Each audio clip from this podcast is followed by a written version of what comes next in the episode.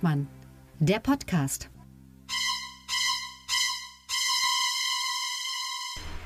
Da sind wir Dubai, das ist Klima. Ja, Klimagipfel heute kein Thema Gott. in unserem schönen Podcast Lucke und Hengstmann. Der, äh, der gerade so gestöhnt hat, der wird sich gleich selbst vorstellen. Mein Name ist Tilman Lucke und äh, ja, ich bin aus Berlin und grüße euch recht herzlich. Mein Name ist Sebastian Hengstmann, ich bin Kabarettist aus Magdeburg und ich bin entsetzt. Da sind wir dabei, das ist Klima. Hast da du das wirklich auf Dubai. der Bühne gemacht? Ja, Mensch, hier ist, äh, das ist ein Doppelter. Aber egal. Ach, da sind wir Dubai. Gott sei Dank habe ich das nicht gehört. ja, das, äh, darauf Nee, jetzt mal ehrlich, machst du das auf der Bühne? Weiß ich noch nicht. Oh Gott, du, du, denkst auch noch drüber nach und du wunderst dich, dass du es noch nicht geschafft hast. naja, gut. Nein, wir haben sowas früher auch gemacht. Alles gut, alles gut, alles gut. Ja, schön, schön, schön, schön, schön, schön, dass wir hier sein dürfen. Ähm, ist ja, äh, ja. Ist ja äh, mal wieder eine interessante Woche gewesen. Ähm, also das, Tillmann? Was? Ich habe was nicht verstanden. Oder musst du dich noch verbessern? Ich muss, ich habe jetzt heute mal keine Korrekturen Gut. ausnahmsweise, aber also, äh, für mich ist natürlich ein Feiertag wegen des Bundesverfassungsgerichts, weil das wieder was gesagt hat. Können wir da gleich, das ist ein interessant, ich habe was nicht verstanden. Ja, okay. Wieso ist der Morawiecki, wieso ist der Morawiecki immer noch Ministerpräsident? Das müsste doch jetzt der Donald sein. In, in Polen. Ich verstehe das nicht. Genau, okay. Also ähm, äh, das ist natürlich eine absurde Situation in Polen nach der Wahl. Bekanntlich hat die Peace-Partei diese Parlamentswahl im Oktober äh, verloren beziehungsweise stärkste Partei, aber ohne Koalitionspartner. Nicht mal die ganz rechts Außenstehenden wollen mit ihnen regieren. So, und jetzt ist aber die Regel in, bei, in der Verfassung von Polen ist, ist, es so geregelt, dass der Ministerpräsident erst, also erst wird einer beauftragt, eine Regierung zu bilden. Das ist ja in Deutschland auch nicht so, sondern da bilden die Parteien von sich aus die Regierung. Also es darf nur einer die Regierung bilden, der da auch beauftragt ist. So, und dann nach zwei Wochen, das war letzten Montag, ähm, äh, äh, muss dann derjenige auch oder wird dann derjenige auch ernannt, wenn er das möchte. Ähm, äh, nämlich Morawiecki, der bisherige Ministerpräsident, und, äh, äh, und erst nach zwei weiteren Wochen muss der sich im Parlament bestätigen lassen. Das heißt, da kann jemand ernannt werden, ohne jemals äh, eine Aussicht auf eine Mehrheit zu haben. Und er hat ja auch keine. Ähm, aber die Regierung oder Präsident Duda, auch von derselben Partei, der will diese Fristen ausnutzen und somit gibt es erst in zwei Wochen, am 11. Dezember, dann eine ähm, Abstimmung im Parlament, im Sejm und ähm, die, wird verloren gehen. Und dann hat aber die Opposition, die haben jetzt schon informell einen Koalitionsvertrag geschlossen. Das heißt, die äh, können dann direkt in derselben Sitzung äh, sich wählen lassen. Und der, Parlamentspräsident ist auch von der Opposition. Ohne dass, äh, ohne dass Tusk, äh, äh, äh dass Duda Tusk beauftragt Genau, hat. also die zweite Runde geht von quasi, kann das Parlament ah, dann okay. selber bestimmen. Und ähm, ab dem Tag ist dann Tusk gewählt und Duda hat aber schon gesagt, er ist dann irgendwie im Ausland, also der, der kann nicht, der hat keine Zeit zum Ernennen ähm, und wird erst am 13. Dezember wieder da sein in Polen. Äh, das hat, war ganz interessant. Es gibt den Podcast in Polen von der ARD, mhm. den empfehle ich übrigens sehr. Da wird es noch genauer aufgeschlüsselt, warum das so ist. Der 13. Dezember ist nämlich ein Jahrestag in Polen, nämlich die Ausrufung des Kriegsrechts 1980.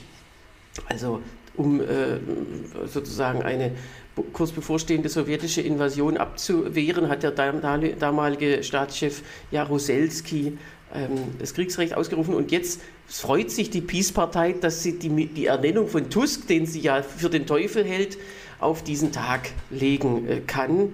Äh, wer weiß, ob das so kommt, aber das scheint, äh, scheint tatsächlich eine Überlegung zu sein. Nee, jetzt ist aber für mich die Frage, also Duda macht das und er weiß, dass das, also Punkt eins, also der polnische Präsident ist offensichtlich nicht so neutral wie der deutsche.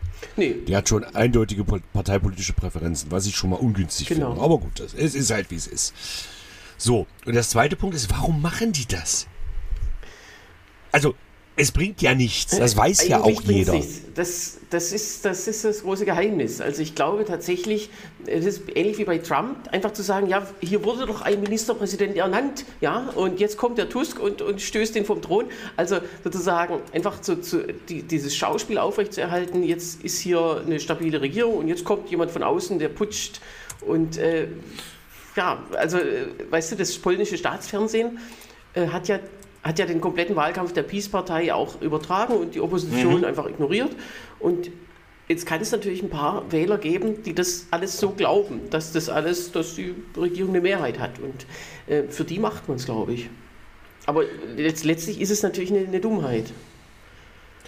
Ah, okay. Also man will den, man, man will quasi, also weil die ja wenigstens stärkste Partei geworden sind, will mhm. man sozusagen die Illusion aufrechterhalten, dass sie die Wahl eigentlich gewonnen haben. Was aber nicht stimmt. Ja, letztlich also es könnte sein, dass das so, also ich bin auch überfragt. Ich meine, in Deutschland war es ja auch so nach der letzten Bundestagswahl, dass Armin Laschet plötzlich sagte, ich bilde eine Regierung oder Schröder 2005 in der Elefantenrunde, ja, äh, große Klappe, nichts dahinter. Also das kann man ja alles behaupten, aber... Äh, ja, Moment, er hatte ja schon zwei... Genau, immerhin wurde man dann nicht einfach so ernannt, um, um dann zu zeigen, dass man es nicht kann. Naja, aber das, das ist ja so, äh, Schröder hatte ja, glaube ich, schon 2002 war die SPD nicht mehr oder war nur noch ganz knapp die stärkste Kraft oder mhm. irgendwie. Die waren, glaube ich, also oh, sie hatten, glaube ich, in einer äh, Spezialfolge, wie es damals war, 38,5 Prozent für SPD und für CDU, CSU, Abstand ungefähr 6000 Stimmen. Äh, äh, aber was zugunsten die, der CDU, ne? Äh, nee, zugunsten der SPD, aber ah, okay. mandatsrelevant war die Union im Vorsprung. Äh, das hat was mit den sogenannten Berliner Zweitstimmen auf sich. Schlagt das ah, entweder ja. nach oder hört irgendwann mal eine Sonderfolge zu dem Thema von uns okay. beiden. Also es ist auf jeden Fall schon öfter passiert, dass nicht die stärkste Fraktion den Bundeskanzler gestellt hat. Das ist äh, schon, genau, das ist zumindest in der sozialliberalen Regierungszeit eigentlich ähm, immer gewesen. fast immer bis auf einmal gewesen und sonst ähm, ja, viel, äh, nicht, drei, sonst nicht. Also Schröder hatte immer drei, stärkste Fraktion und Scholz ja auch. Wann war die Wahl, in der Brandt bestätigt wurde? 1972, die vorgezogene Wahl. Das war auch das erste Mal, ähm, dass die SPD stärkste Kraft wurde und dann eben lange nicht mehr. Und dann aber dann, dann ganz lange Zeit ja. wieder nicht mehr. Und dann das nächste Mal 98? Ja. Dann 2002. Und dann 2002 und offensichtlich. Also insgesamt und nur viermal von 20 Mal. Das ist genau. gar nicht so oft. Und das sind auch die, äh, die Male immer nur gewesen. Nee, wer, wer war dann Bundestagspräsident? Thierse. Oder früher. Ja, unter Schröder ist klar, aber da waren sie auch stärkste Kraft. Aber zu Zeiten der sozialliberalen Koalition, wer war da Bundestagspräsident? Also anfangs war es Kai-Uwe von Hassel von der CDU. Ähm, mhm. Dann Annemarie Renger von der SPD für vier Jahre, also diese Zeit, wo, wo die SPD den, die, die, stärkste Kraft war. Mhm. Und dann äh, war es Karl Carstens. Also doch wieder tatsächlich CDU. die stärkste, stärkste Fraktion hat trotzdem den Bundestagspräsidenten gestellt, obwohl sie nicht die Regierungsfraktion genau. war. Genau, und der hat ja dann ah, okay. auch sich dann selber quasi zum Bundespräsidenten, nein, nicht sich selber, aber der Bundestagspräsident leitet ja immer die Bundesversammlung und das war die einzige Bundesversammlung, die eben von seinem Stellvertreter geleitet wurde, weil er da zur Wahl stand. So, aber er hat aber dann nicht zum Taxifahrer gesagt, äh, Sie fahren jetzt den nächsten Bundespräsidenten. Ich glaube nicht. Gut. Also Taxi, wenn, dann wäre es ja wahrscheinlich Chauffeur gewesen und äh, ja, das wird ja spannend im nächsten Bundestag. Das finde ich auf jeden Fall spannend. Wenn alles so kommt, wie äh, die positivsten Stimmen das sagen, wird ja weder die Wagenknecht-Partei noch die Linkspartei, und wenn es richtig gut läuft, die CSU auch nicht im Bundestag kommen. Und, und wenn wir dann noch richtig Glück haben, auch keine FDP. Das heißt, wir haben einen Bundestag aus CDU, SPD, Grünen und AfD. Das könnte ja auch nochmal spannend sein. Das kann aber nur, also, das ist ja so, dass das derzeitige Wahlrecht, was jetzt gilt, ja eigentlich bei der nächsten Bundestagswahl schon nicht mehr gilt, weil wir da ja schon neues Wahlrecht haben. Aber das Wahlrecht, was wir jetzt haben, ist jetzt vom Bundesverfassungsgericht bestätigt worden. Genau. Habe ich das ungefähr richtig ja, formuliert? Perfekt. Ja, super. Also ja. Ist, wir haben jetzt ein bestätigtes Wahlgesetz, was eigentlich nicht mehr gilt. Äh, ja, aber das ist auch nicht zum ersten Mal passiert. Also ähm, 2008 gab es ja ein, äh, ein, das Urteil, das diese ganze Wahlrechtskaskade eigentlich in Gang gesetzt hat. Also bis dahin gab es 50 Jahre lang das gleiche Wahlrecht, ziemlich unverändert äh, mit diesen ganzen Überhangmandaten, die nicht ausgeglichen wurden. Und damals kam dann Es war ja aber auch meistens nicht so schlimm. Ähm, genau, also in, den, in der Bonner Zeit war das nicht so schlimm, weil es da immer nur höchstens ein paar Überhangmandate gab. Und das Gerücht, da, da haben wir ja auch schon mal drüber gesprochen, dass Kohls Kanzlerschaft 94 nur durch die Überhangmandate gerettet wurde, stimmt ja auch nicht, ne? Ähm, äh, ja und nein. Also das ist komplizierter. Also die äh, Schwarz-Gelb hatte, äh, auch wenn man die Überhangmandate nicht zählt, hatten die eine Mandatsmehrheit. Dann kamen aber noch sehr großzügige äh, Überhangmandate drauf. Und bei der Wahl im Bundestag, da fehlen ja dann immer ein paar Leute, weil sie krank sind oder weil sie auch zum Beispiel gegen den Kanzler stimmen, ist ja eine geheime Wahl. Und da hatte er nur so viele Stimmen, dass, äh, also dass man unter Abzug der Überhangmandate, dass er da nicht gewonnen hätte. Äh, das ist eben eine Besonderheit, das war eigentlich nur Adenauer bei seiner ersten Wahl, der das auch nicht äh, hatte. Mhm. Und ähm, so, aber äh, wer weiß, wenn die Mehrheit knapper gewesen wäre, wären die Abgeordneten vielleicht disziplinierter gewesen und hätten anders gestimmt. Also das weiß man ja immer nicht, wie das dann so ausgeht. Die derzeitige Regierung, die wir in Sachsen-Anhalt haben, wir haben ja jetzt eine sogenannte Deutschland-Koalition, also Schwarz-Rot-Gelb. Und was ja eigentlich eine Belgien-Koalition ist, aber egal. Ähm, Nee, in dem Fall ist doch. Ist ja auch scheißegal. Auf jeden Fall hätte Schwarz-Rot tatsächlich, also mhm. die ehemalige große Koalition, hätte in Sachsen-Anhalt eigentlich die Mehrheit. Also wir hätten eine, die SPD und CDU zusammen hätten eine Stimme Mehrheit im Parlament. Mhm. Und sie haben trotzdem die FDP mit dazu genommen, weil Haseloff seinen eigenen Leuten nicht vertraut. Also es wäre, wenn ja. sie nur mit Schwarz-Rot angetreten wären, hätte es Haseloff wahrscheinlich erst im dritten Wahlgang geschafft. Ja. Darum hat er die FDP mit dazu genommen. Da kann ich jetzt aber wieder Frau Dr. Hüskens, die ja unsere Ministerin für Digitales, also Gedöns, ist, ähm, kann ich nicht verstehen, dass sie dem zugestimmt hat. Weil wenn es in dieser Koalition mal knallen sollte, was es nicht tut, weil diese Koalition nur aus langweiligen Beamten besteht, ähm, also da knallt es in der CDU-Fraktion im Sachsen-Anhaltischen Landtag mehr als ja. innerhalb der Koalition. Ähm, ist doch die, die FDP immer verzichtbar. Die FDP kann doch überhaupt nichts durchsetzen. Ihr sagt, äh, äh, sprengen wir die Koalition. Können sie ja nicht. Haseloff ist gewählt, ja. theoretisch kannst du sie jetzt rausschmeißen. Äh, das stimmt. Also wenn man gewählt ist, dann braucht man ja ein konstruktives Misstrauensvotum. So ist es ja in den meisten Landesverfassungen geregelt, auch in Sachsen-Anhalt sicherlich. Äh, das heißt, da müsste man eine komplette Gegenkraft von sich selbst aus aufbauen. Und das geht natürlich nicht. Ähm und darum war ja, die, war ja das sogenannte Magdeburger Modell. Mhm die eine der stabilsten Regierungen, die es überhaupt gab, weil um Höppner, obwohl er nur keine parlamentarische Mehrheit hatte, um Höppner loszuwerden, hätte sich die PDS mit der CDU zusammentun müssen.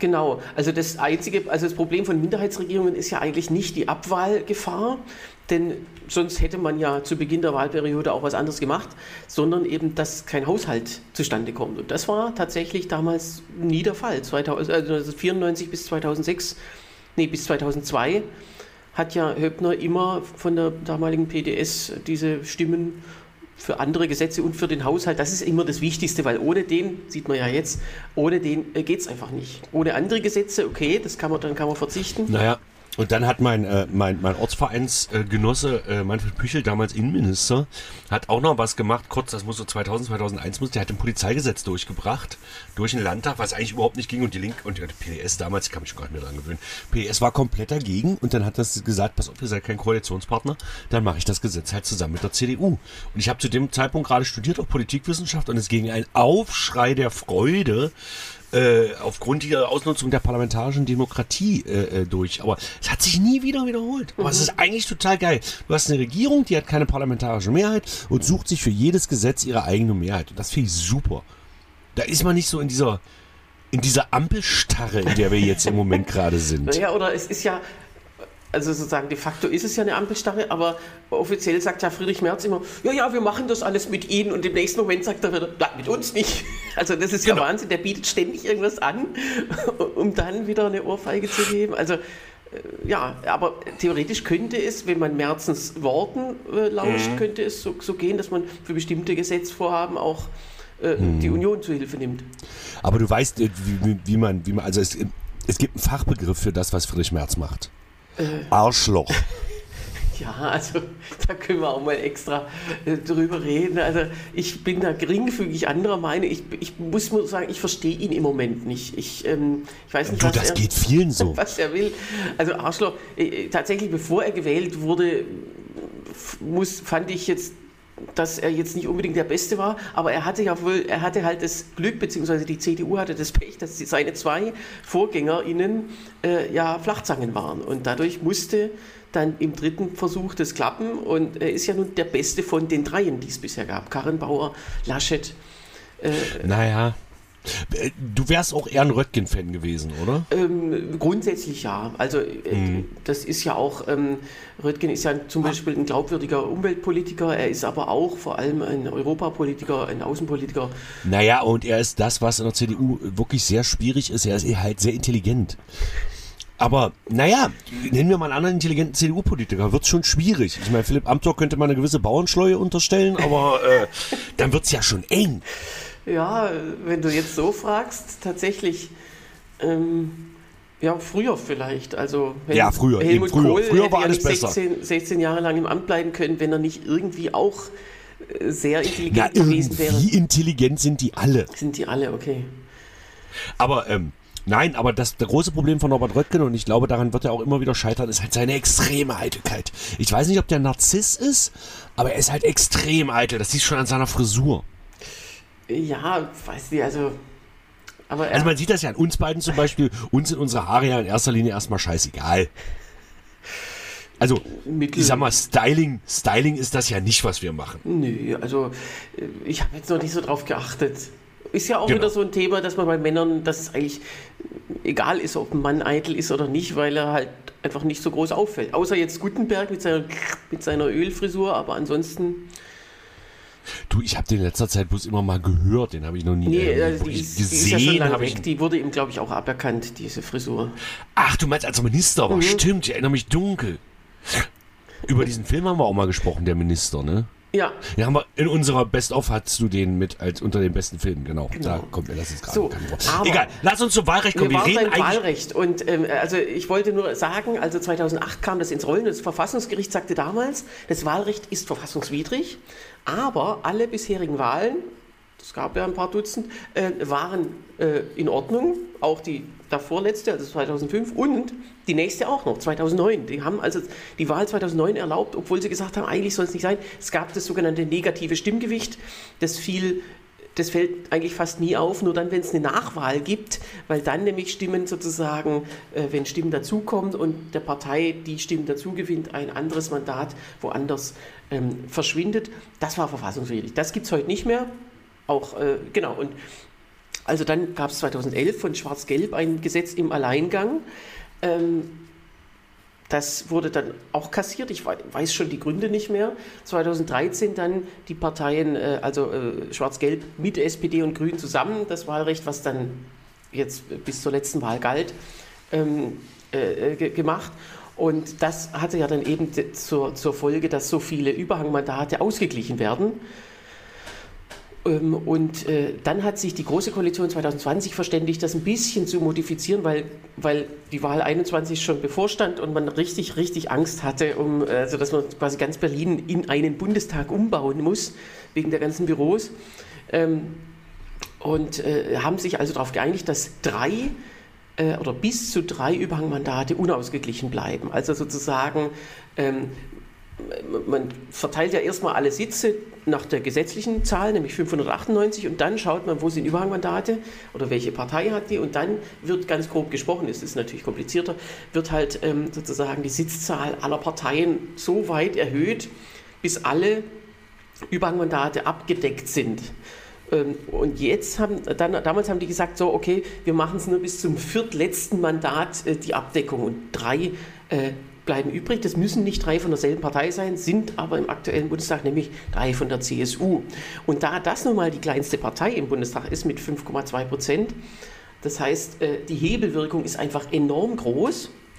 Äh, wenn es also, noch diese drei Ausgleiche geben würde, dann gäbe es insgesamt 48, also insgesamt 51 zusätzliche äh, äh, nee, sogar 51 Mandate, also sozusagen drei äh, Hebeln 51. Das heißt, 787 Leute wären da jetzt drin gesessen.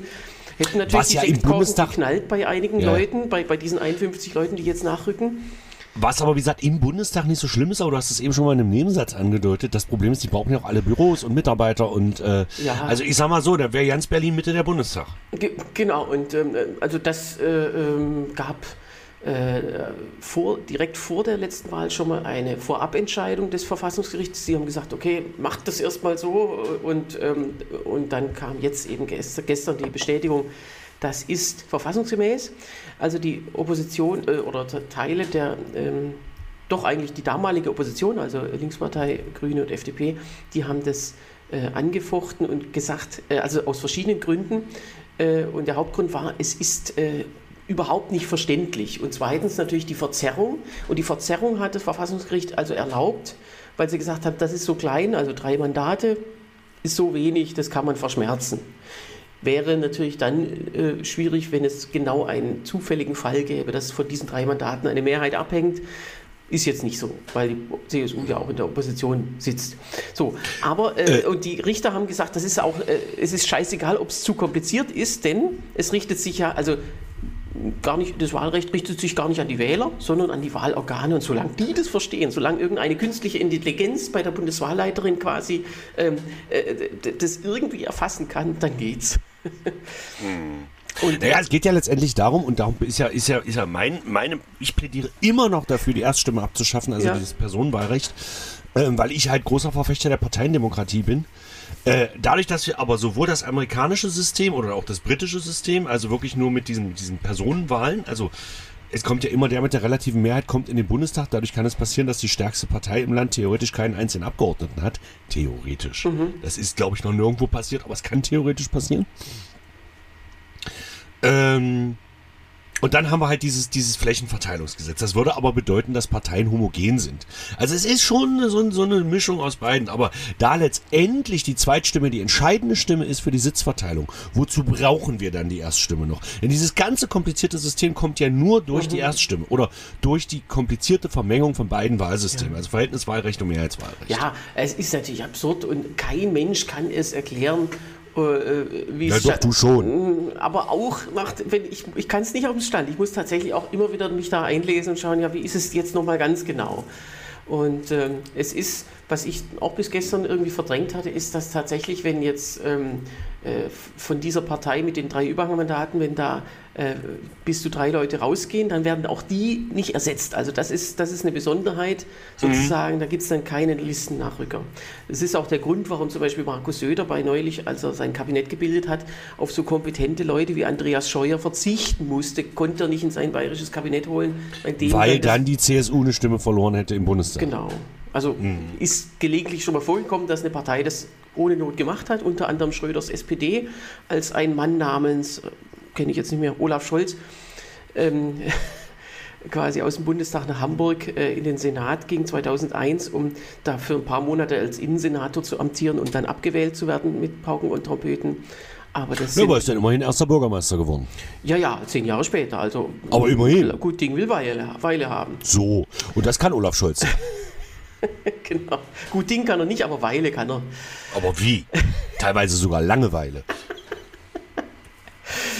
Gut, ähm, okay, also das war jetzt zu diesem Wahlrecht. Ich hätte mir das Ergebnis tatsächlich anders Das gewünscht. war jetzt allerdings sehr oberflächlich erklärt, das muss man gleich dazu sagen. genau, ich hätte es mir echt anders gewünscht, weil es ja tatsächlich ein CSU-Gesetz war, auch mit Ansage. Also 2020 bei der Verabschiedung, wenn man sich die Bundestagsdebatte durchliest oder anhört, äh, wurde das schon gesagt, das betrifft nur eine einzige Partei. Das hat den Grund, weil die Partei eine Landesliste hat, die mit anderen Landeslisten ja nicht verbunden ist. Alle anderen Parteien wenn in einem Land Überhangmandate sind, da wird das irgendwie aus anderen Ländern zumindest teilweise rübergeholt und kompensiert. Das heißt, die werden dann benachteiligt.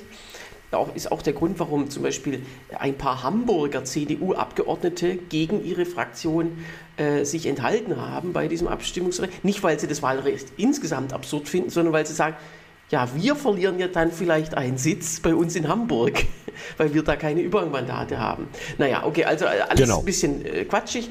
Ist jetzt sowieso hinfällig, weil, du hast ja schon gesagt, für 2025 gibt es ein ganz komplett neu gemachtes Wahlrecht, was im März beschlossen wurde, was aber auch schon in Karlsruhe rumliegt. Wollte ich gerade sagen, das kann ja noch gekippt werden.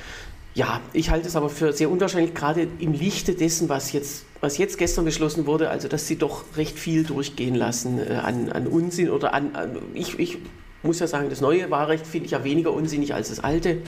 Das ist richtig. Wobei, ähm, ich, äh, dann, dann, dann sage ich wirklich, schafft die Erststimmen ab. Mhm. Also wenn diese Erststimmen nach dem neuen Wahlrecht, also wenn theoretisch eine Partei, Gysi hat das mal sehr schön beschrieben im Bundestag, ist ja, weil ich gleich nochmal drauf komme, ähm, wenn eine, die Erststimmen der Partei im Prinzip so wenig zählen, dann lasst sie weg.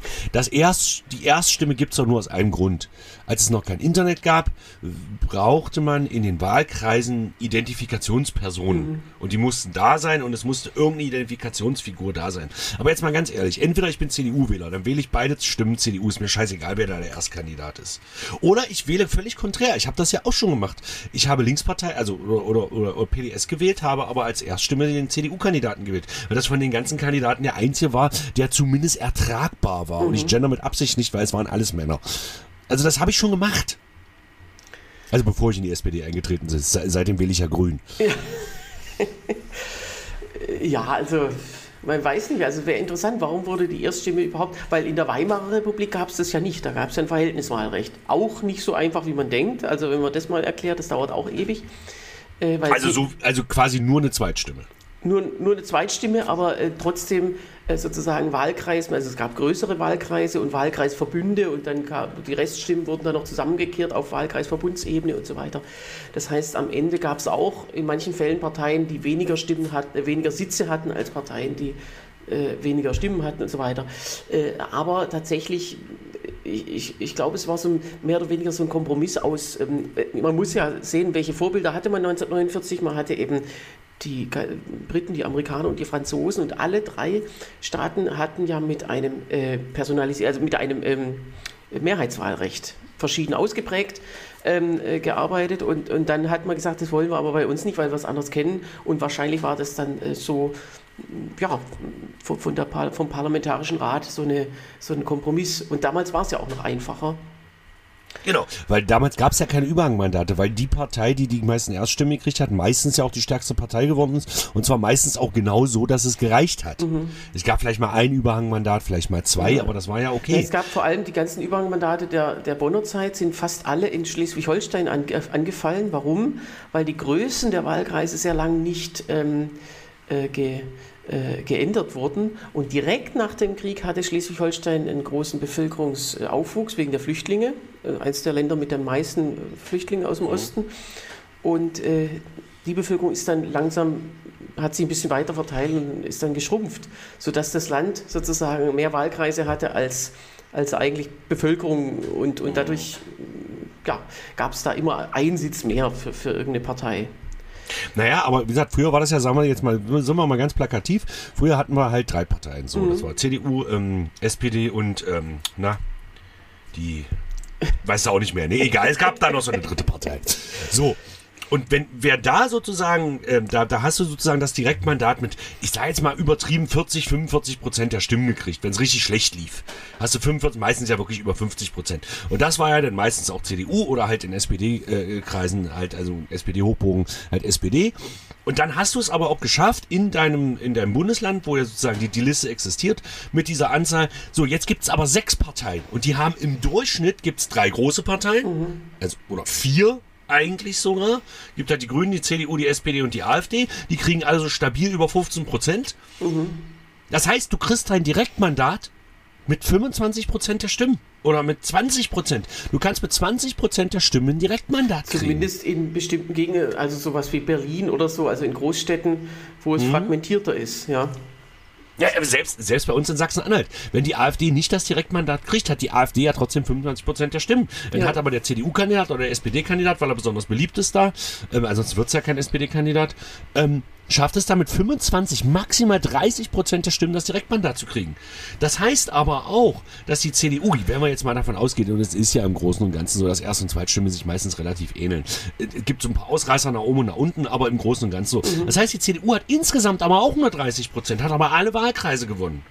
Und dann funktioniert das halt nicht mehr. Dann hast du die Überhangmandate. Das heißt, entweder schafft die Zweitstimme ab oder schafft die Erststimme ab. Ja. Gut, wir hoffen, dass Sie uns hören der, äh, im Bundestag und das bei der nächsten Reform äh, berücksichtigen. So. Na, wie, wie, siehst du das? Erststimme weg, Zweitstimme weg?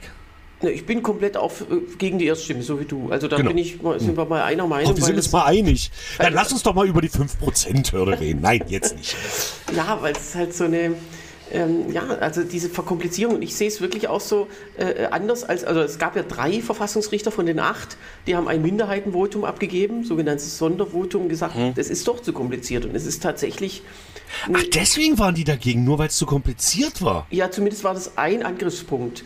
Und da sagen die, es darf so kompliziert sein, wie es will, es ist scheißegal. Äh, ich, ich zitiere mal einen schönen Satz aus dem Urteil.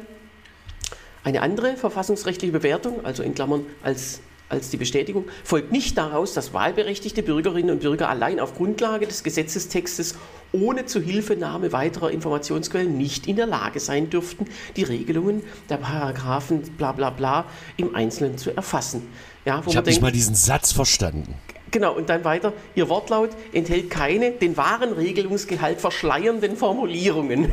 Also, Nö. das ist schon eine mutige Nö. Aussage. Das ist richtig. Hm, weiß ich nicht. Also, also ich finde, Verkomplizierung verschleiert ja durchaus. Äh, du hast, äh, man muss nur daran denken, wie oft man zum Beispiel AGBs zustimmt, ohne sie gelesen zu haben, weil sie eben bewusst so ausführlich und äh, kompliziert geschrieben sind. Das ist ja auch in manchen, in manchen, bei manchen Sachen gewollt. vertraust du da eigentlich dem deutschen Verbraucherschutz schon irgendwie, oder? Äh, grundsätzlich ja, also. Äh also du weißt halt, in Deutschland wird es keine AGBs und wenn es tatsächlich zu irgendwas kommt, die sagen, das steht aber in unseren AGBs, weiß man halt ganz genau. Solche finde ich es lustig, äh, keine kurze Plauderei vielleicht nochmal aus, aus der Tasche. Ähm, dass in Deutschland ist es ja so, wenn du als, als freischaffender Künstler bist du ja zu 90 Prozent einer Künstlersozialkasse. Und es ist aber egal, ob du es bist oder nicht. Ein Veranstalter muss, wenn er dich engagiert, es machen die wenigsten, mhm. aber muss ich glaube, bei Veranstaltern sind jetzt im Moment 4,9 Prozent oder so, an die Künstlersozialkasse quasi abführen als Arbeitgeber. Also mhm. Also es ist, ist immer so schön, es gibt die Künstlersozialkasse und die andere Hälfte zahlt der Staat. Nein, das holen die sich von den Veranstaltern wieder. Ja. Und es gibt Veranstalter, die schreiben in den Vertrag rein, sämtliche Nebenausgaben wie Mehrwertsteuer, das ist völlig okay. Also wer das mal, wir sind, bist du Mehrwertsteuerbefreit? Ja. Nee, ich habe Mehrwertsteuer. Weil du bist ja aufgrund EU-Verfassungsurteil kannst du dich ja als freischaffender Künstler, wenn du keine Autorentätigkeiten hast oder mhm. andere Nebeneinkünfte, die du ja hast. Aber ich zum Beispiel lasse mich nur als äh, äh, darstellender Künstler bezahlen und da kann man sich von der Mehrwertsteuer befreien lassen. Ach so, echt? Gut. Also, das geht ja nicht mehr bei Autorentätigkeit oder Lehrtätigkeit oder was du halt auch noch so nebenbei mhm. machst. Aber nur als freischaffender Künstler, deswegen schreiben mein Bruder und ich zum Beispiel auch keine Texte für andere Leute. Also so. das ist der offizielle so, Grund. Wenn man einen einzigen Grund, Cent woanders dazu verdient, ist alles kaputt. Wird schwierig. So. Also du kannst dann, wenn du mit, mit diesen Nebeneinkünften unterhalb der Kleinunternehmerregelung bleibst, dann, also 17.500, dann ist das, ne, sind jetzt glaube ich sogar mehr, 24 glaube ich, mhm. ist ja auch egal. Dann geht es auch noch okay. Aber äh, so im Allgemeinen, und deswegen nehmen wir einfach, wir machen, aber wir haben auch keinen Bock für andere Leute zu schreiben. Also das kommt noch dazu. So, ähm, wie kam ich da jetzt drauf? So, Künstlersozialkasse. Und dann schreiben halt viele in den Vertrag rein, ähm, auch die Künstlersozialkasse, also zum Beispiel, äh, viele wälzen ja auch die GEMA auf uns Künstler ab, was mhm. auch nicht geht. Ja. Und die Künstlersozialkasse. Das steht dann im Vertrag äh, und, und wenn es drin steht, beziehungsweise, ja, dann kann man ja sich überlegen, entweder ich verklag den oder ich trete vielleicht den, äh, den Auftritt nicht an oder so. Das sind ja alles Möglichkeiten, aber man soll. Nö, du kannst das ja einfach und pass auf, das, das, das Problem ist, da steht ja drin, äh, musst du selber abführen. Mhm. So. Das Schöne ist, du kannst das ja unterschreiben. Und es ist noch nie passiert, weil die das auch gar nicht schaffen, weil die gar nicht das Personal haben. Aber theoretisch würde das ja bedeuten, also du musst, wenn du, wenn du ein bestimmtes Honorar kriegst, kommt halt die Künstlersozialkasse zum Veranstalter und sagt, der und der hat das und das Geld gekriegt, davon bitte 4,9% an uns. Mhm. Und dann sagt der Veranstalter, nee, ich habe in dem Vertrag drinnen stehen, dass der das bezahlt. Und dann sagt die Künstlersozialkasse, nee, das ist mir scheißegal, du zahlst das. So. Aber es steht doch im Vertrag. Ja, sagt dann die Künstlersozialkasse, diese Klausel des Vertrages ist ungültig. Mhm. Es, man kann keinen Vertrag schließen, wo drin steht, dass der Künstler okay. Künstlersozialkasse zu zahlen hat. Es ist noch nie passiert. Aber ich, darum, darum unterschreibe ich das immer ganz klaglos, weil bei mir wird sich die Künstlersozialkasse nicht melden. Mhm. Also doch, die wird sich bei mir melden, wenn ich wieder meine, meine, meine Umsatzprognosen für das Jahr zu niedrig eingesetzt habe, um Krankenkassenbeiträge äh, äh, zu sparen. Aber ähm, das ist so ein Ding, das kann, kannst du unterschreiben. Das ist völlig egal. Das ist sittenwidrig. Also, oder es ist einfach, also es gibt ja, du kannst bestimmte Sachen nicht in Verträge reinschreiben. Ja. Genau wie zum Beispiel auch GEMA. Der Veranstalter kann reinschreiben, der Künstler hat die GEMA zu tragen. Die GEMA kommt nicht zu mir, ja. die kommt zum Veranstalter. Ja, aber das, da, bei der GEMA machen sie es ja meistens so, dass man dann, äh, dass sie die, die, GEMA zwar bezahlen, aber sie dann einem von der Gage, wenn sie eine Überweisung dann machen, äh, dann schon abziehen. Dann kann man natürlich nichts. Da könntest du theoretisch was machen. Aber das Lustige ist ja, selbst wenn die das mit der Künstlersozialkasse machen würden. Mhm. Also nehmen wir mal an, die, die, du hast eine Gage vereinbart von, sagen wir mal, 150 Euro und die ziehen dir jetzt 5% ab, schon bei der Überweisung.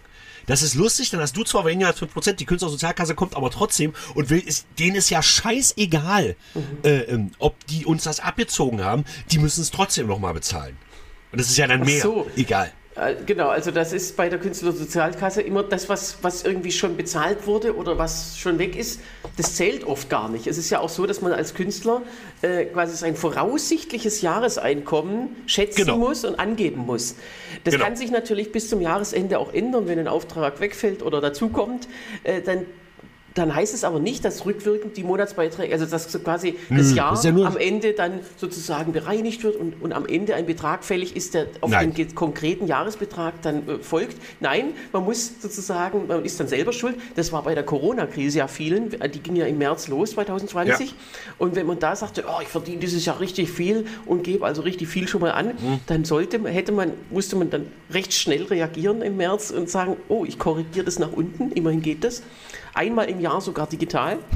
Das zweite Mal, wow. dann, das zweite Mal dann per Post. Ähm, äh, und äh, damit sozusagen, aber die Beiträge, die für, für die ersten Monate bezahlt wurden, oder für die vergangenen, die sind dann sozusagen weg. Genau. Und es ist natürlich umgekehrt auch scheiße für die, für die KSK, weil wenn man am Ende des Jahres nochmal mehr reinkriegt als erwartet, dann sehen, sehen die davon legitimerweise auch nichts. Also es ist keine schlaue Regelung, muss man sagen. Weißt du übrigens, warum es die Künstlersozialkasse gibt? Warum? Das hat mir der Volker mal erklärt. Wir dürfen ja Volker sagen. Naja, das war in den 70er Jahren tatsächlich so, dass ganz viele arbeitslose Künstler äh, äh, nicht zum Arzt gehen konnten. Und in mhm. Deutschland gibt es ja eine Krankenversicherungspflicht. Mhm.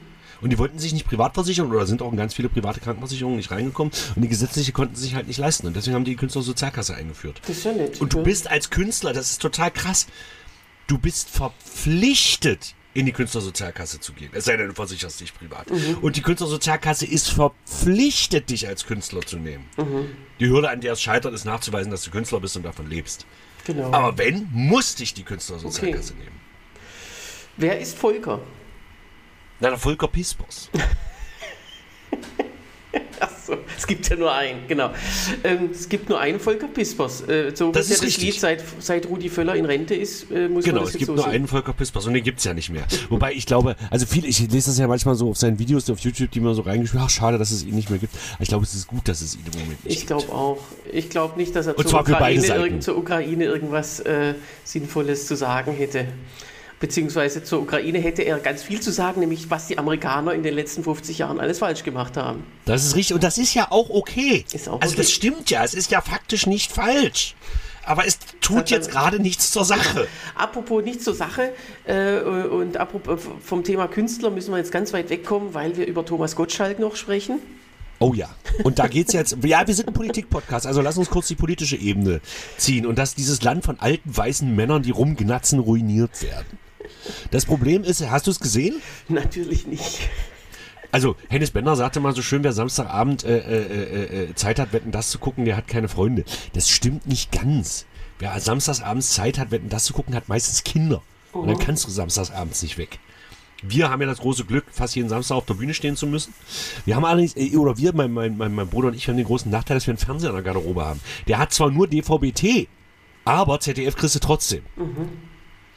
Also haben wir eine Pause angemacht, war gerade so eine Kinderwette, die schändlichst verloren ging. Egal. Gottschalk geht gar nicht mehr. Also es geht, also ich habe ja auch diesen Podcast mal gehört, hier äh, die Supernasen, Krüger und Gottschalk, so nach einer ersten Staffel mein Bruder, ich, das kannst du dir nicht mehr anhören. Mhm. Dieses alte weiße Männergejammere, dass früher alles besser war und äh, ja, es war früher lustig mit den beiden und die haben Sachen erlebt. Und wenn Krüger dann von Rudi Carell erzählt, der ja wirklich das sexistischste Dreckschwein ist, was man sich vorstellen kann, äh, oder konnte, also über Tote nur Gutes heißt es ja so schön, deswegen sage ich immer, der Hitler, das war noch einer.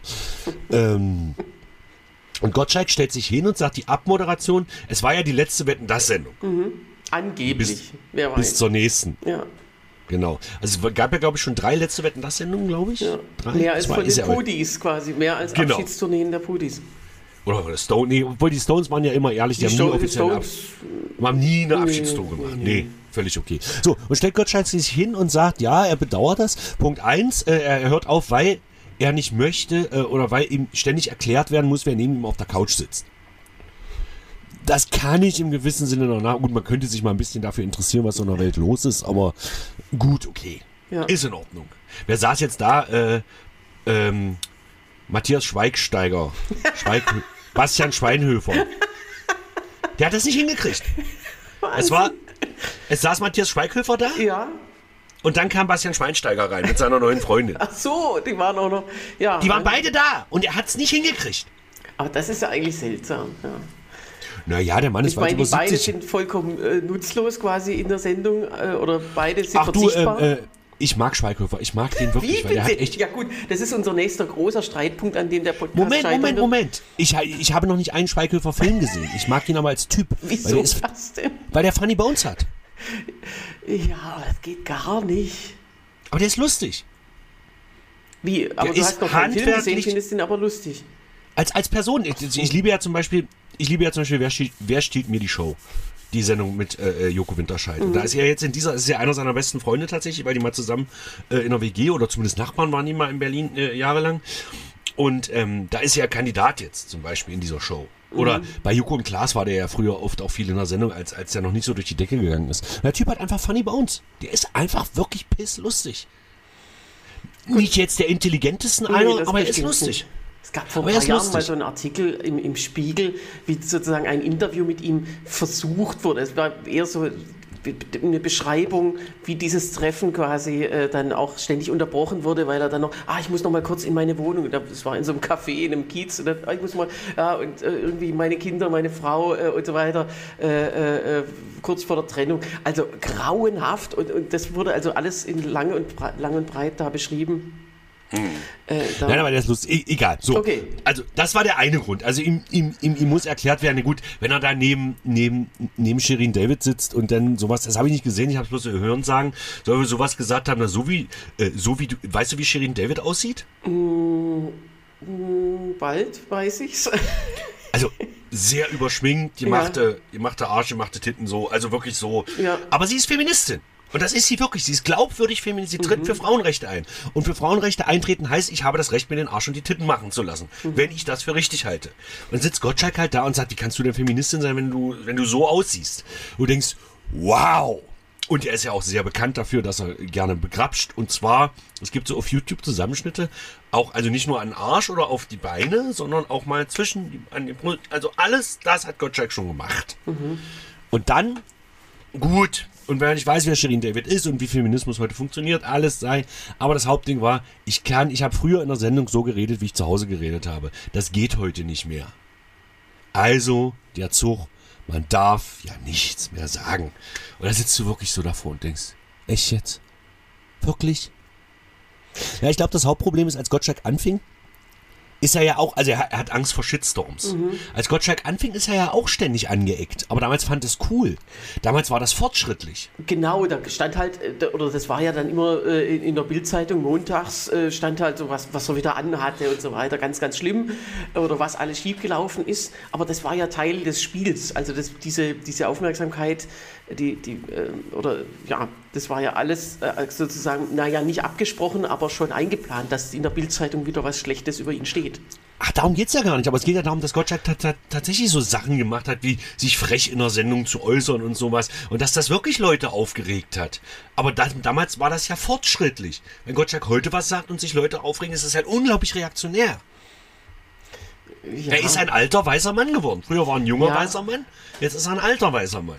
Genau, und, äh, aber es gibt natürlich diese Bevölkerungsgruppe, die dann sagt, ja, alter weißer Mann, das heißt, oder das bedeutet, was er sagt, ist schon mal schlecht oder der, der darf schon mal weniger oder was auch immer. Der darf, ähm, und und das, das ist natürlich tatsächlich eine, ein Problem, dass er selber natürlich trotzdem einer der mächtigsten Medienheinis nach wie vor ist und alles sagen könnte, wenn er, wenn er das will.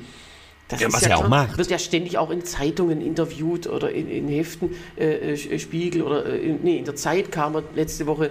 Das ist doch Wahnsinn, äh, wie oft er sagen darf, dass man nichts mehr sagen darf, ja. Und dass man gendern muss und dass man keine Frauen mehr angrapschen darf und dass man. Äh, jetzt mal ganz ehrlich, nicht. Ich, ich sehe das genau umgekehrt. Du sagst, naja, er wird schon von vornherein verurteilt, weil er ein alter weißer Mann ist. Nee, es gibt ja auch alte weiße Männer, die sich gut verhalten. Gut, mir fällt jetzt spontan keiner ein, aber ähm, Gibt es einen alten weißen Mann, wo du sagst, jawohl, der hat es noch drauf? Was heißt, ja, grad. das ist eben die Frage, was, was soll er denn drauf haben? Oder sozusagen, welcher... Na, eben nicht so einen Scheiß erzählen. Ja, zwischen Scheiß und, äh, und, und den, äh, ähm, dem Her der herrschenden Meinung des Wortreden ist ja nun auch wieder ein Unterschied. Also zu sagen, wir sind alle schlecht, wir haben die, oder wie sozusagen irgendwelche Omas, die auf Fridays for Future Demos mitlaufen, ja, wir haben die Welt kaputt gemacht und so weiter. Das ist natürlich diese Selbstgeißelung, wo man schon die Striemen auf dem Rücken sieht. Ähm, das ist ja auch unnötig und auch, auch, also auch eine Entwürdigung von Leuten, wenn man das über, über sich oder über seine ganze Generation so sagt. Ähm, deswegen finde ich tatsächlich, es ist gar nicht so, also ich finde es halt nicht so wichtig, wer, also welche Identität etwas sagt. Und für Nein, aber woke Leute ist es das einzige Kriterium, äh, wie jemand ist oder wo jemand herkommt. Äh, ist das nicht auch bestimmte schlimm? Sachen nicht oder darf sie? Ja. Also wie gesagt, nochmal zu Gottschalk, es geht nicht darum, dass er ein alter weißer Mann ist, sondern dass er sich wie ein alter weißer, wie das Klischee verhält. Mhm. Das ist mein Problem. Ja. Mir fällt jetzt gerade wirklich aber, kein Gegenbeispiel Aber auch darin ein. gefällt er sich ja. Also es ist ja, es ist ja auch, die, auch seine Rolle, die er haben will und auch ganz ehrlich, für die er auch im ZDF einmal im Jahr bisher äh, reaktiviert wurde. Für dieses alte weiße Mann-Gedöns oder für dieses 80er-Jahre-Feeling äh, und, und so weiter. Das funktioniert ja. Die Quoten sind ja nach wie vor enorm. Und er würde auch noch zehn Jahre weiter äh, das einmal im Jahr machen dürfen, wenn er das will. Und wahrscheinlich naja, das will er es auch wieder. das Problem ist, er kommt jetzt wirklich körperlich an seine Grenzen. Also wenn, also er sucht sich Wetten aus, das hast du gesehen, und, und Situationen, wo er sich entweder hinsetzen oder irgendwo festhalten kann. Was okay ist, der Typ ist fast 75. Ja. Aber dann mache ich sowas nicht mehr. Andererseits ja, er ist ja, er ist ja Profi und er wird sicher auch schon immer das, also das wird ja geprobt oder mit, mit wahrscheinlich nicht mit ihm, aber mit irgendeinem Lichtdubel und so weiter, wird schon immer darauf geachtet, wo kann er sich denn hier hinstellen.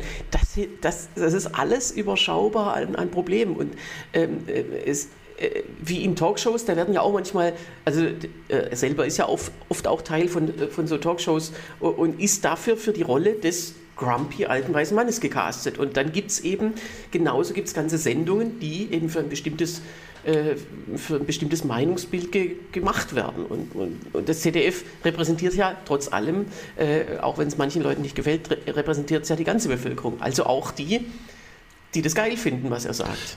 Ich finde das jetzt ganz, ähm, ich finde das ganz spannend, was, was du gerade gesagt hast, Vogue Leute, das kommt ja jetzt immer mehr. Also Vogue war ja früher mal, äh, das muss man ja wirklich sagen, das kommt ja, also erwacht. Vogue heißt ja erwacht. Das klingt ja, ja schon also, fast religiös. Ja, darum sagt man, ja, aber das heißt also wirklich im Sinne von aufgeklärt, zukunftsorientiert. Äh, es heißt im Prinzip soll Vogue ja bedeuten, du, äh, du, du, du, du bist ähm, antidiskriminierend, du bist äh, weltoffen, du bist äh, also eigentlich ist das ja was total Positives, Vogue zu sein. Das ist ja grundsätzlich eine total positive Geschichte. Und es ist inzwischen zu einem Schimpfwort geworden. Mhm. Weil die, die Vogue sind, eigentlich genau das Gegenteil von denen, weil die sind ja auch total intolerant. Ja, na klar. Also Toleranz ist ja keine Einbahnstraße. Bis hin zum Totalitarismus. Also wer, genau. Äh, also wer nicht gendert, äh, gehört verbrannt. So. Würden Und das ist ja so. Ja. Genau. Und so sind natürlich nicht alle. Ja. Und ich glaube, niemand würde von sich selbst behaupten, dass er Vogue ist, oder? Ja, inzwischen glaube ich tatsächlich nicht mehr, weil das Wort so negativ klingt. Da wird es ja. ein anderes, ich weiß gar nicht, was da jetzt für ein Wort, aber das ist eben das Problem, dass äh, äh Sach also Sachen äh, sind negativ und haben bestimmte Bezeichnungen. Und äh, dann bei Wogen gilt dann diese Bezeichnung schon als Problem wir kennen das berühmte genau. N-Wort. Äh, und dann äh, äh, inzwischen darf man auch nicht mehr, oder sagt man auch nicht mehr schwarzer, weil es auch auf irgendeine Weise nicht passt. Dann sagt man, also farbiger darf man schon länger nicht mehr sagen als schwarz oder was, oder umgekehrt. Ich weiß nicht, jetzt heißt es POC, People of Color. Ja, das, äh, da Was genau das immer, Gleiche übrigens ist.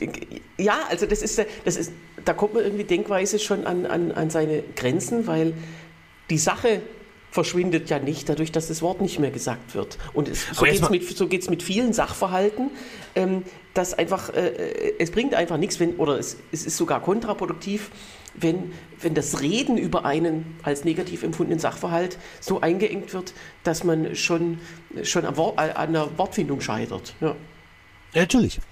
Darum äh, seid tolerant auch mit den Intoleranten. Ich weiß, dass das schwer ist und dass man sagt, Toleranz so mit den Toleranten, das funktioniert ja, aber nicht. Oder was, ja, wir müssen ja gar nicht so weit gehen, sondern tolerant gegenüber Zitaten, sage ich jetzt mal. Also, ich hatte neulich, äh, äh, glaube ich, schon, schon, mal gesprochen von diesem Best-of-Zeit-Artikel aus den 60er Jahren, wo, wo, es über einen Schwarzen ging, der sich selber auch äh, Neger genannt hat und dann kam das zehnmal im Text vor, wurde aber mit, mit Sternchen versehen. Und da muss man sagen, also okay, die Welt ist anscheinend ja eine bessere geworden, weil, weil die Zeit diesen Artikel, äh, jetzt mhm. zensiert hat. Ja, äh, eigentlich nicht. Und ähm, äh, Zitate sind ja nicht böse, sind, sind ja nicht böse gemeint, sie sollten aber korrekt sein, beziehungsweise sie sollten auch äh, darstellen, was jemand zum Beispiel kritisieren will. Ja? Und das ist auch nicht erlaubt. Vielleicht mal eine kurze Geschichte, die hat, hat, hat Heiko bei uns im anderen Podcast, hat zwar so schon erzählt, dass er ein Umzugsunternehmen suchte und die Straße lang ging und da war ein Umzugsunternehmen mit so einer Hebebühne, also so, so ein Fenster für viele Leute, die zu faul sind, äh, Kisten die Treppe runterzuschleppen. So. Und äh, der sagt, auch Mensch, hier Umzugsunternehmen, ich suche gerade eins und da sagte einer der Mitarbeitenden da, müssen Sie mal warten, bis der Chef rauskommt. Ja, okay, nämlich Schoko. Und dann Schoko kam raus und war Ta ta ta ta. POC. ja. Und du wusste unser Heiko natürlich nicht, wie gehe ich jetzt damit um? Wenn sagt, Hallo, sind Namen, Sie Schoko? Er wusste den Namen nicht, sondern er, nee, genau. nur Schoko. Schoko. So, sind Sie Schoko oder sonst irgendwas? Hat er sich da hin und hat das irgendwie mit um, geschafft das ja dann mit so Umschreibung. Und dann sagt er, ja, pass auf, äh, musste äh, hier bei uns die Geschäftsstelle, also hat auch tiefstes Magdeburgisch gesprochen, ganz schlimm. Ähm, musste er bei uns anrufen da ins Büro und dann saß er einfach Schoko schickt dich. ja. Also der hat sich auch noch selber so genannt. Ja, und wir wissen, also, und es ist der Chef, verstehst du? Also ja. es ist zumindest der, der, der Brigadeleiter. Ja, und in der woken Welt hat sowas keinen Platz. Der darf erstens genau. nicht Chef sein, weil er dann nicht mehr beschützt werden kann quasi äh, und, und so weiter. Wow. Er darf auch nicht souverän sein, er darf nicht Magdeburgisch sprechen und so. Also es ist ja sozusagen ein, ein ähm, der Wunsch danach, dass die Welt äh, in Gut und Böse geordnet ist. Und wer Chef ist, ist schon mal weniger gut als jemand, der unterdrückt ist. Ja, okay, aber lass uns mal ein bisschen Wir sind ja schon wieder zeitlich sehr angespannt hier. Angespannt hier und äh, ich will von dir nur noch eine kleine Prognose, denn nächste Woche am Dienstag kommt die neue PISA-Studie raus. Ja. Da freuen wir uns drauf. Äh, die Deutschland, äh, international, in, innerhalb von Deutschland, alles? Also genau, die OECD, also äh, das ist ja diese Entwicklungs- oder diese Bildungs-, sozusagen Staatengemeinschaft, aber die äh, Test, also die besteht aus knapp 40 Mitgliedstaaten, hauptsächlich EU. Ähm, und dann gibt es aber noch mal andere Staaten, vor allem in Asien, die auch noch mitgetestet werden, die aber nicht in der OECD sind. Also letztes Mal hatten wir 79 Staaten, beziehungsweise in China wird immer Macau und Hongkong einzeln gezählt. Ähm, weiß nicht warum. Und in der offiziellen OECD-Statistik steht dann Chinesisch Taipei. Da steht nicht Taiwan und auch nicht Republik China, sondern Chinesisch Taipei. Auch schön. Ähm, sehr neutral. Naja, und äh, diese Staaten werden verglichen. Es gibt drei Disziplinen, Lesekompetenz, Mathematik und Naturwissenschaften. Und immer in, in, jeder, in jedem, also alle drei Jahre. Diese Studie ist eigentlich, hätte schon letztes Jahr auskommen sollen, ist aber wegen Corona verschoben worden. Und dieses Jahr ist jetzt Mathematik der Schwerpunkt, aber die anderen beiden werden auch getestet. So, und jetzt will ich wissen, was wir für einen Platz kriegen, für, einen, für eine äh, auf dem Treppchen. Also landen wir auf dem Treppchen. Natürlich nicht. Aber äh, wo waren wir denn? Also, das wird, da wird es wieder Prügelei zwischen den skandinavischen Staaten geben. Ähm, wo ja, waren wir denn also, letztes Mal? Ähm, vor allem China war ganz oben letztes Mal. Also Ach echt, ja? Hm, vielleicht gibt es da andere Lehrmethoden, wer weiß. Ähm, aber wir waren ungefähr auf Platz 20 bei allen drei äh, äh, nee, Moment, äh, bei Naturwissenschaften sogar auf Platz 16. Also genau, also wir werden uns in allen drei Disziplinen definitiv verschlechtern. Mhm. Gehe ich jetzt mal von aus. Andererseits, ja im Moment die Corona-Krise gab es ja auch woanders in der Welt. Äh, ja, aber nirgendwo ist es so jämmerlich im Management wie in Deutschland. Weil in den anderen Ländern, zumindest denen, die vor uns sind, das mit der Digitalisierung einfach besser funktioniert. Es ist tatsächlich so. Ja, wer weiß, ob das also tatsächlich Digitalisierung im Unterricht ist ja auch noch so ein großes Thema, ob das tatsächlich so viel besser wird. Aber gut. Ähm, ja, aber während Corona wäre es zumindest hilfreich gewesen. Die Deutschen verschlechtern sich. Aber definitiv. Ich schätze mal so drei, vier Plätze. Okay. Pro Kategorie. Ah, ich würde sagen, wir bleiben ungefähr auf, diesen, auf diesem Stand. Gut, dann lösen wir unsere wer, Warte mal, ähm, ist dieses FDP-Rätsel, ist das eigentlich schon durch? Ja, sind da alle Landtagswahlen gelaufen? Ja, ich muss mich da tatsächlich korrigieren. Ähm, ich habe gesagt, Sie bleiben in. Nee, wer hat was gesagt? also, wir haben ja äh, letztes, Ende letzten Jahres quasi eine Prognose aufgestellt, nee, Anfang dieses Jahres, äh, was passieren würde. Die FDP würde aus wie vielen Landtagen rausfallen? Von vier Landtagswahlen. Und, und du hast gesagt, aus allen. Und ich habe genau. gesagt, aus dreien. Und in einem bleiben sie drin. Und also hast jetzt, du recht? Naja, eigentlich nicht, denn in Hessen blieben sie ja drin mit 5,0 Prozent.